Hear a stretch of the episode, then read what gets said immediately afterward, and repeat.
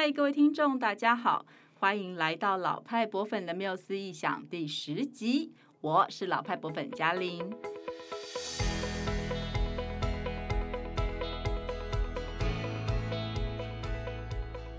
哇，转眼间我们就来到第十集了耶！透过介绍三百多年来现代博物馆发展的故事，我们跟你一起走访这些处处藏着惊喜的游乐园，也感受着时代洪流的变化是怎么样能够让世界各地的这个艺术和文化互相交流着，然后全球化的同时也深化着在地性。博物馆背后的故事比你想象的更加厚实丰富哦，就让我们慢慢的说给你听。那上一集呢，我们有稍微剧透一下今天要聊的博物馆，不知道你还记得吗？在揭晓答案之前，让我先介绍一下今天一起聊天的伙伴，老派博粉的永晴。Hello，大家好，我是永晴。永晴，你还记得吗？今天是哪一间博物馆要登场呢？嗯，幸好我有好好听完上一集节目。今天我们要去的是西班牙马德里的普拉多博物馆啦。嗯，而且我印象中这间博物馆收藏很多暗黑的，或者看起来很 drama 疯狂的作品，哎呦，还不错哦。那对于很多台湾的朋友来说啊，普拉多博物馆可能不是那么的出名。嗯、我是说，相较于比如说巴黎的罗浮宫，或者是伦敦的大英博物馆啦。嗯、可是呢，其实普拉多博物馆跟这两大博物馆是齐名的。那特别是对于有学习过西洋美术史的人而言呢、啊，普拉多是一个一定要去。就是拜访的圣地之一，哈，是一个非常重要的地方。它的重要的典藏品是包含了十四到十九世纪来自全欧洲的绘画、雕塑，还有工艺品。然后它的典藏品的品质非常非常的高，所以也很吸睛。那每一年都吸引非常多的观众。你看哦，像去年二零二零年一整年有疫情，嗯、对不对？对。博物馆的访客还是有达到八十五万人，非常厉害。在全世界的美术馆是排名第十六的。这么受欢迎的博物馆，那我就更好奇它怎么诞生在这个世界上啦。嗯，普拉多这个博物馆呢，它的建筑其实是在，就是说当初要设计这个建筑的时候，还没有把它定位为一个博物馆，这样虽然功能很相像啦哈。嗯、那建筑的设计是时间是在一七八五年，那个时候呢，西班牙的君主是卡洛斯三世。他呢就请建筑师帮他盖一栋房子。那那个时候他想要做的是呃自然史珍奇馆，就是 Natural History Cabinet，就是我们之前提过的那个好像是珍奇箱啊那样子的概念，对，珍奇柜那样的概念。那但是一直到卡洛斯三世去世之前呐、啊，这个建筑是都没有完工的。然后到了一八零八年，西班牙就遇到了半岛战争，哈。和法国那个野心勃勃的拿破仑对抗了六年，那当时的君主斐迪南七世也被迫退位，而且还被软禁了。西班牙呢，就由拿破仑的哥哥执政。哦，拿破仑的哥哥弟弟就是到处就是统治别的国家。对对对对对，哈。这段期间呢，这个珍奇馆的工程也中断了。然后曾经有一度啊，拿破仑还曾经把这里。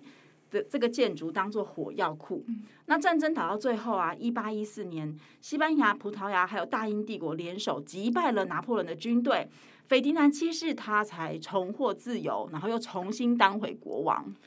那既然战争结束了，嗯、自然史珍奇馆是不是可以继续盖？或者它有没有什么新的用途啊？嗯，对对，就是在这个时间点，就是斐迪南七世他重新回到王位上之后呢，他就决定把这栋房子改为一个美术馆。嗯、不过成就这一切的不是他本人的意志，嗯、后面有一个很重要的推手哈，一个关键人物就是斐迪南七世的夫人，当时的王后玛丽亚伊莎贝尔，嗯、因为玛丽亚。呃，王后呢，她是很热爱艺术的，所以她就想方设法的把过去的这些艺术啊、文物作品都收集起来，希望能够建立一座以皇家绘画还有雕塑为主题的博物馆。好、哦，那也可能是她的这份热情啊，也感染了她的先生，所以在太太的鼓励之下呢，斐迪南七世就决定，哎，继续把这个之前停工的珍奇馆继续盖好，然后呢，也。改变馆藏的内涵，以艺术品为主了。嗯、因为之前是历自然史嘛，哈对，所以它可能是标本啊等等的。那现在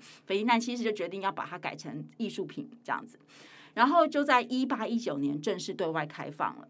不过这个机构的名称，它一开始是叫做皇家博物馆，就是 Royal Museum，、嗯、然后很快的它就改名为国立绘画与雕塑博物馆。后来呢，它又再一次改名为现在我们经常听到的这个国立普拉多博物馆。嗯，呃、你看从这个命名的过程呢，哈，从皇家到国立，哈，其实也可以看出整个西班牙社会跟这个思想上面的变化。嗯，没有错。但是我想，当初国王应该不会单单因为他的夫人的鼓励，嗯、然后就直接下决定要成立一间博物馆吧？我的意思是说，嗯、建立这种国家级的博物馆，是不是也有他其他的目的？呃，一定是有的哈。国王想的应该是蛮多的，嗯、而且我们可以确定呢，这个目的至少有两项。就第一项就是他要显示出哦，我们西班牙皇室就是拥有这么多的这些艺术品，而且它是属于我们的哈，跟你们法国再也没有任何关系了。哈，要切割切割干净。然后第二个就是要跟欧洲其他的国家去展现西班牙的艺术，表示说我们国家的艺术价值是不会落后你们任何一个国家的。大概就像嗯，来比呀，来比呀，我们西班牙是没有在怕的那种心态，这样。这样我突然想到，我们聊过的荷兰国家博物馆，其实大家都想要互相比一下，蛮、嗯、有趣也蛮幼稚的。嗯，不过这也是一个国家把成立博物馆当做巩固自己地位啊与声望的一个方式。对，因为我也一直很好奇，博物馆的名字普拉多是什么意思啊？哦，其实。呃，Prado，哎，我不太会发西班牙文，然后 不过这个字在西班牙语里面其实就是草地的意思。那当初博物馆就是盖在那一片大草地上，所以就用了这个名字。那博物馆门口的马路也就也叫做普拉多大道。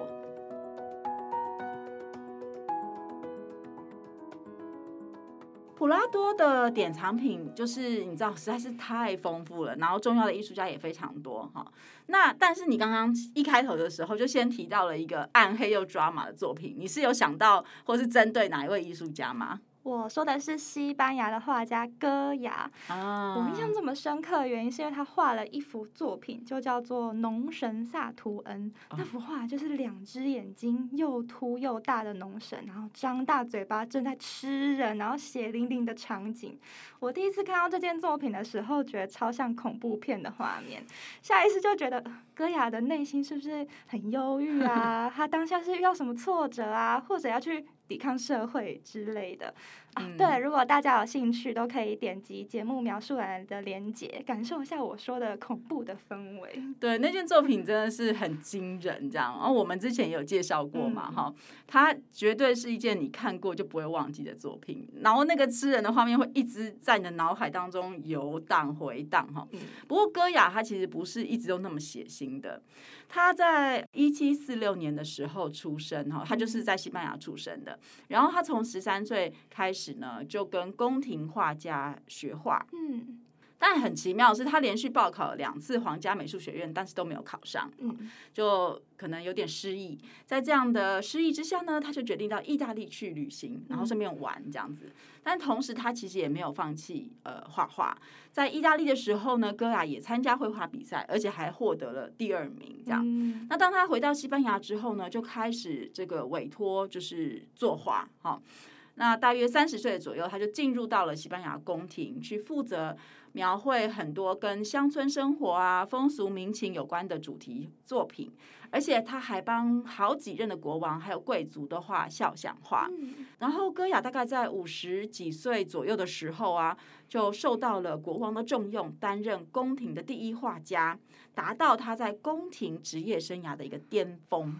嗯。目前为止，听起来他的生活还蛮顺遂的啊，好像跟我刚提到的暗黑啊、压抑好像都没有什么关系。其实戈雅暗黑的作品呢，大部分都是在他晚年的时候完成的。那当时因为他的身体状况非常不好，然后再加上失聪，就他听不见了，所以这些作品啊，很多就是反映出了他的内心。当然，我觉得跟当时西班牙外在的这种很纷乱的环境也有关系哈，他就会。展现出比较暴力啊，或者死亡啊这样的主题，所以大家也称这些画为黑色绘画。不过，就是我们刚刚提到他在担任宫廷画家的时候，因为都是受王公贵族委托作画嘛，而且他的作品主题很多都是肖像画，所以其实那个时候用的色调啊都是很明亮啊、很粉嫩的这样。好，那我们今天呢，就是。呃，想可以跟大家介绍，就是两幅这个戈雅的人物画，他们现在在博物馆都有展出哦。然后是被挂在同一面墙上，而且很特别的是呢，这两幅画作的麻豆看起来应该是同一位女子，但是一幅作品是全裸的，另外一幅的作品是有穿上衣服的。这是要让观众在博物馆里面玩大家来找茬的游戏吗？我觉得如果有机会真的站在那两幅作品前面的话，其实应该会因为太陶醉，也不太想找茬了哈。因为那个女麻豆的这个姿势是非常优美的，躺在床上了。那言归正传，如果我们说这两件作品中的女子呢，是普拉多博物馆里面最有名的女子，也一点都不夸张啊。因为从歌雅创作之后一直到现在，大约两百二十几年以来，这个画作始终都有无法解开的答案，然后也有非常非常多的八卦跟传闻。这样，普拉多最有名的女子，哎，嗯，那我可以知道这位女主角的芳名是？哎，妙就妙在有很多很多的传言，可是没有人真正确定女主角是谁。好，首先呢，这个作品的名字就很有意思喽，他们分别叫做裸体的马哈以及穿衣的马哈。哎，这时候你是不是以为马哈就是女主角的名字？对啊，对啊。哎，但是故事就是没有这么单纯哈。马哈这个 term 呢，其实有点像我们现在在讲，比如说像潮妹啊这种称呼啊，但当然也不是那么贴切啦。不过总之就是说，西班牙人他会把那些穿的很华丽、很鲜艳的女生，而且是平民的女生，嗯，叫做马哈。好。当然，它通常是指的这个女生也蛮漂亮的，可是也有一点点反讽或者是轻蔑的意思，就是会意思说这漂亮女生也有点骄傲那样子的感觉啦。然后、嗯，那至于这个麻豆到底是哪一位美女呢？有人说呢，她是戈雅的赞助人阿尔巴公爵的夫人，也有人说是可能的委托人兼收藏家，也就是当时西班牙的首相戈多伊。的情妇哦，好，好复杂。对对对，但是无论如何，到目前为止都是众说纷纭呐，哈、嗯，是没有确定的答案的。那在这个作品背后，还有另外一段故事，就是一开始呢，据说是戈多伊呢，他只有委托这个戈雅去画这个裸体的马哈这件作品，嗯、而且就是把这个作品挂在一个呃很私密的房间，就是。不会随便让外人进去的房间里，而且你知道吗？这件作品的旁边，它放的是另外一幅非常有名的裸体画，就是呃，另外一位大师维拉斯奎兹所画的《维纳斯对镜梳妆》嗯那件作品啊、哦。所以我们大概可以推断说，哎，这个房间为什么那么秘密？就是它就是一个闺房的 感觉哈。然后呢，这个穿衣的马哈是戈雅完成了裸体版本之后的几年，他才画的。那也成为了戈多伊先生这个私密房间的收藏之一哈。但是他为什么会画一幅穿衣的版本？原因是还有很多考证，就是还没有办法，就是众说未明这样子哈。那这些画啊，就是原本其实是放在这个私密的房间嘛，对不对？就是照理说你也不会发现啊。可是呢，就是命运捉弄人。大概在一八一三年、一四年左右啊，西班牙就脱离了法法国的统治嘛。我们刚刚讲，就是国王斐迪南七世他就重新上任了。那斐迪南就觉得呢。都是因为这个宰相戈多伊啊，在他就是被迫退位之后，手握大权，然后还意图就是倾向法国，希望得到法国的帮助来恢复西班牙的威望。没想到最后又害英国打仗一些输啊，然后把什么西班牙的国库也输掉了。总之呢，国王就是对戈多伊很不满，就对了，所以他就把他废掉了。好，那也让他的财产全部都充公了，所以。呃，戈多伊这个私密房间里面的东西呢，就变成公家的了，让 大家知道。对对对，就 浮上台面了，然后他就会开始有很多的猜测啊、哦。那戈雅这两件作品后来曾经放在西班牙的宗教裁判所，还有这个美术学院。那最后呢，就一并收入到普拉多博物馆，成为博物馆的典藏了。嗯嗯，嗯听嘉玲这么一介绍，我对戈雅的印象终于不是只有吃人的画面，对，还有唯美的女子哦。对啊。那在这里，我也跟大家推荐两部有关歌雅的电影。第一部呢，叫做《歌雅最后的岁月》。这部作品完整介绍了这位大师的生平和他的创作风格与作品。嗯。另外一部呢，叫做《歌雅画作下的女孩》，是借由穿插歌雅的人生故事，去带出十八世纪西班牙动荡的时代。主演的其中一位是我很喜欢的演员娜塔莉波曼。哦。大家有兴趣的话，都可以去搜。搜寻和观赏哦。哦，我也很喜欢娜塔莉波曼。嗯、对对，来找来看 看。嗯。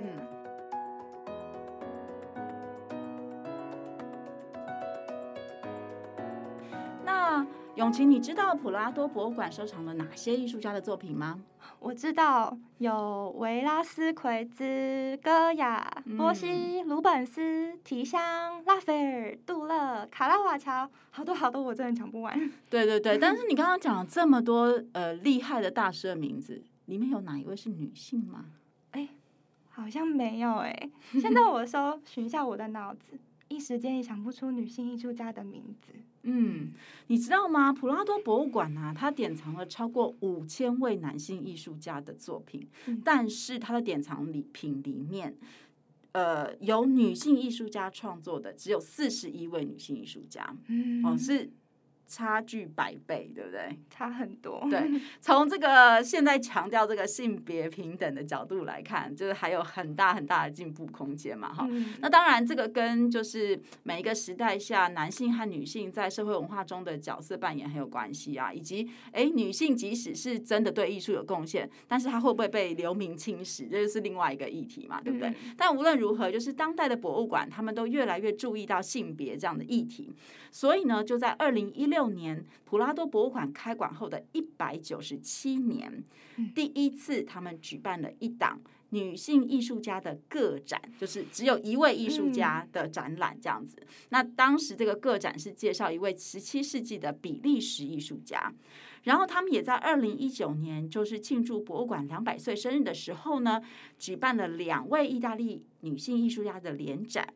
那举办这样的展览呢、啊，他们除了想要呈现这个艺术家的生平，还有他们的创作之外，也是希望说促使大家关注到当代女性艺术家往往会还是会因为人们的偏见呐、啊，而遭受到阻碍这样子的处境。嗯嗯。嗯那这三位女性艺术家应该是非常特别的吧？对，三位都聊可能太长了，我们可能聊下礼拜。嘉玲可以挑一位介绍给大家吗？好啊，那我们就来聊聊其中一位艺术家，叫做拉维尼亚·丰塔纳。哦，嗯、那她是呃意大利文艺复兴时期第一位人们公认是专业艺术家的女性画家哦。哇，被公认的第一位女性专业艺术家，是什么原因让她能得到这样的封号啊？嗯，丰塔纳呢，他出生在文艺复兴时期的波隆纳。哦，那我们之前在谈意大利文艺复兴的艺术发展的时候，比较少提到波隆纳这个城市。是对，可是其实波隆纳是一个人文发展非常先进的地方。在十一世纪的时候，他就成立了世界上的第一座法学院。嗯，然后波隆纳大学也是西方世界的第一座大学。我有去过，我有特别去对波隆纳看那座大学。对。那所以这个城市的人文思潮发展的很早，那相对的女性也生活在一个更为开放的氛围当中，哈。十三世纪的时候呢，他们就已经允许女性进入大学读书了。哇！那在丰塔纳成长的十六世纪，波隆纳的市民还有教会都认可女性是可以担任艺术家的。嗯，尤其呢，教会呢是认为说，哎，艺术可以提升大家的情操还有道德水准，嗯，所以非常的就是鼓励还有大力赞助艺术家。然后女性艺术家呢也能够接受这个委托作画。这个和翡冷翠。当时比较重视男性定位还有权利，以及他们对女性是认为女性应该具备贤内助的美德，这样子的风气是非常非常不一样的哈。对，而且呢，这个丰塔纳的父亲他本身就是波隆纳很有名的画家，也很鼓励丰塔纳学习，所以他就很自然的就是接受了专业的艺术训练，然后展现出自己的才艺。后来呀、啊。这个丰塔纳就跟他的爸爸的徒弟结婚，嗯，这个很也在常常发生嘛，对不对？哈，然后而且但是更厉害的是，他就开设了自己的工作室。然后他们在结婚的时候呢，丰塔纳的爸爸就特别在这个婚约上提到说：“哦，我的女儿是可以自己做生意的哦。”所以丰塔纳以创作为生，她赚钱养家，然后慢慢的累积名声。然后她的丈夫呢，就在家里照顾十一个孩子，而且担任画室的助手。可见丰塔纳应该。应该比较有才华，没有错。可他们竟然生了十一个孩子，哎，我觉得这不论放在哪个年代，要支撑起这么庞大的家庭，一定很不容易。对啊，对啊，就就是表示他们感情可能也不错啊，没有啦。但但所以丰塔纳事实上需要赚钱去养孩子嘛，哈，所以他就是接了很多很多的肖像画的委托，哈，所以他的作品有大量的肖像画。那他的作品是。他在创作的时候是非常追求就是精致奢华的表现手法，像是他可以把各种这种丝绸的布料啊、贵气的珠宝啊，还有精美的蕾丝的花边啊，都很细致的描绘出来，有能够把这个画中的人物打打造的高贵又优雅。嗯，那我想每个人都想让自己变得高贵优雅嘛，所以丰塔纳就越来越有名了，也建立起很好的口碑哈。然后画肖像画就带给他很好的收入，还有人脉，贵族们就会一直来找。找他，后来呢，他全家就搬到了罗马，教廷也赞助他描绘这个宗教画，而且呢，还委托他去画裸体画。嗯，那波隆纳他这个开明的社会风气啊，也让人们能够欣赏以神话故事为主题的裸体形象作品。好，然后这个风气呢，也渐渐的传到了罗马，所以教廷相关的赞助人就委托丰塔纳创作这一类型的作品。所以就是因为这样呢，他还成为。第一位神话主题的女性画家，对，title，对对对，很多 title 哈。那他就是运用他这个很厉害的绘制肖像画的技巧啊，在这些宗教绘画的女神身上添加这个珠宝啊、面纱呀，哈。那这样子的创新的表现方式呢，也让大家看到就是他很厉害的这个绘画实力。这样子，听嘉玲这么介绍，我觉得丰塔纳她正好生活在波隆纳，还有爸爸的支持啊，一路成为专业的女性艺术家。嗯，但如果是生活在翡冷翠，刚刚嘉玲提到这样比较保守的城市的女性，她、嗯、们还是受到社会的限制，那才华相对来说就会受到局限了。嗯，不然如今我刚刚也不会说出一连串男性艺术家的名字。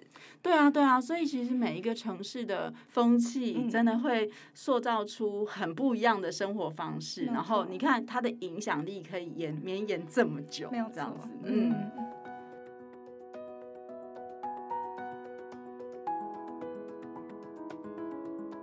那今天我们聊了有关于这个普拉多创立的故事啊，还有刚刚有聊到歌雅啊，以及这个女性艺术家的展览。我自己觉得这些主题啊都蛮有意思的啊，特别是女性艺术家的这个展览受到博物馆的重视这件事情，也会让我们更意识到，就是不同的时代底下这个。或者说不同的文化氛围底下，嗯、这个每一个性别发展的差异性会有多大？我觉得这个还蛮值得我们进一步去做思考讨论的。嗯、那永晴有什么特别的想法吗？其实普拉多博物馆一直是我个人很喜欢的博物馆之一，嗯、它收藏着很多充满细节啊，让我可以在前面看很久很久的作品。除了我们今天提到的歌雅，其实荷兰画家波西的《人间乐园》这幅画，它画面中有数不清的象征和各种奇幻的元素，真的非常值得我们细细品味。对，我就一直都还没有去过普拉多，然后一直非常非常想去。嗯、对，普拉多真的是收藏了很多很精彩的作品。没有错。听完今天的分享，你有什么感受或想法呢？欢迎你留言告诉我们。如果你有想知道的博物馆故事或者印象深刻的参观经验，也可以尽情留言告诉我们哦，我们都会在每一次节目中回复。还有还有，脸书或 Instagram 搜寻老派博粉的缪斯臆想，艺术的艺，分享的想，欢迎追踪我们，留言跟我们聊天。曾经担任普拉多博物馆十八世纪绘画与歌雅作品保存修复部门主管的马奎斯女士说：“When you look at a work of art, you are thinking about who you are and who everyone else is。”意思是说啊，当你凝视着艺术作品的时候，你会思考自己是谁，以及自我与他者的关系。好，那艺术创作总是能够带着我们开展出更广阔、更深入的对话，还有思考，为生活带来不一样的养分。如果有机会到西班牙马德里，别忘了一定要去世界上最伟大的博物馆之一——普拉多博物馆逛逛，在艺术中照见自己，观看世界喽。嗯，我们下回聊，拜拜。拜拜。